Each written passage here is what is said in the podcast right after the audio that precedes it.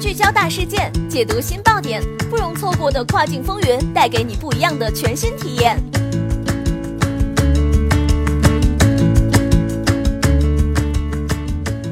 雨果电台听跨境的声音，各位听众朋友们，大家好，欢迎大家收听这一时段的跨境风云，我是可心。现在将要给大家带来的资讯是：二零一八年 Sellers Choice 评选，eBay 盈利能力连续五年第一。E-commerce Biz 网站选举了二零一八年 Sellers Choice 评选，共有一万多名卖家参与了平台评选，他们按照盈利能力、客户服务与卖家的沟通和易用性等指标进行评分。最终选出了评分最高的十大电商平台，eBay 今年从上届的第三来到了第二名，并且连续五年在盈利能力上排行第一，并且 eBay 在引流上的能力也不容小视。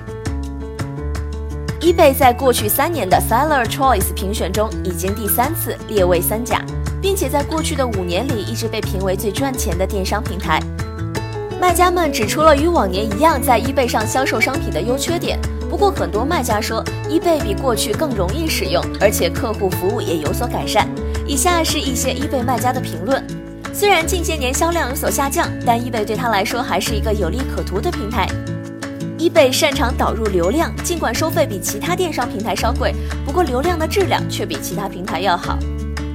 我爱 eBay，我从 eBay 建立之初就在那里开店了。一九九七年七月，我喜欢在 eBay 上销售商品。eBay 是我主要收入来源。eBay 拥有巨额的流量，不过他们需要更新下手机端 App。我所卖的大部分商品都会出现在谷歌中。我的产品拥有很高的搜索排名。我知道这很难令人相信，但每次我需要支持的时候，我都能找到一位有经验的 eBay 代表来帮我解决问题。我有一个卖古董书的商店，在人们心目中，eBay 仍然是最好的古董书网站。与三年前相比，eBay 确实简化了产品上架过程。只要我有良好的产品描述、合理的定价和市场的产品，那么我的利润就会很好，也不需要为了多获得几笔销售而花钱做广告。作为一个小卖家，eBay 仍然适合我最好赚钱的选择。非店铺费用相对稳定、合理，免刊登费的 listing 也在今年变得更加稳定。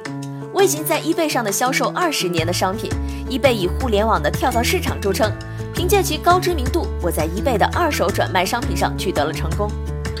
我能对网站上的产品目录拥有一些所有权，能立即收到货款，而且也能拥有自己的客户基础。好的，这一时段的资讯就是这样，更多详情请点击本期音频下方文稿继续阅读。感谢雨果小编的整理，我们下一时段再会，拜拜。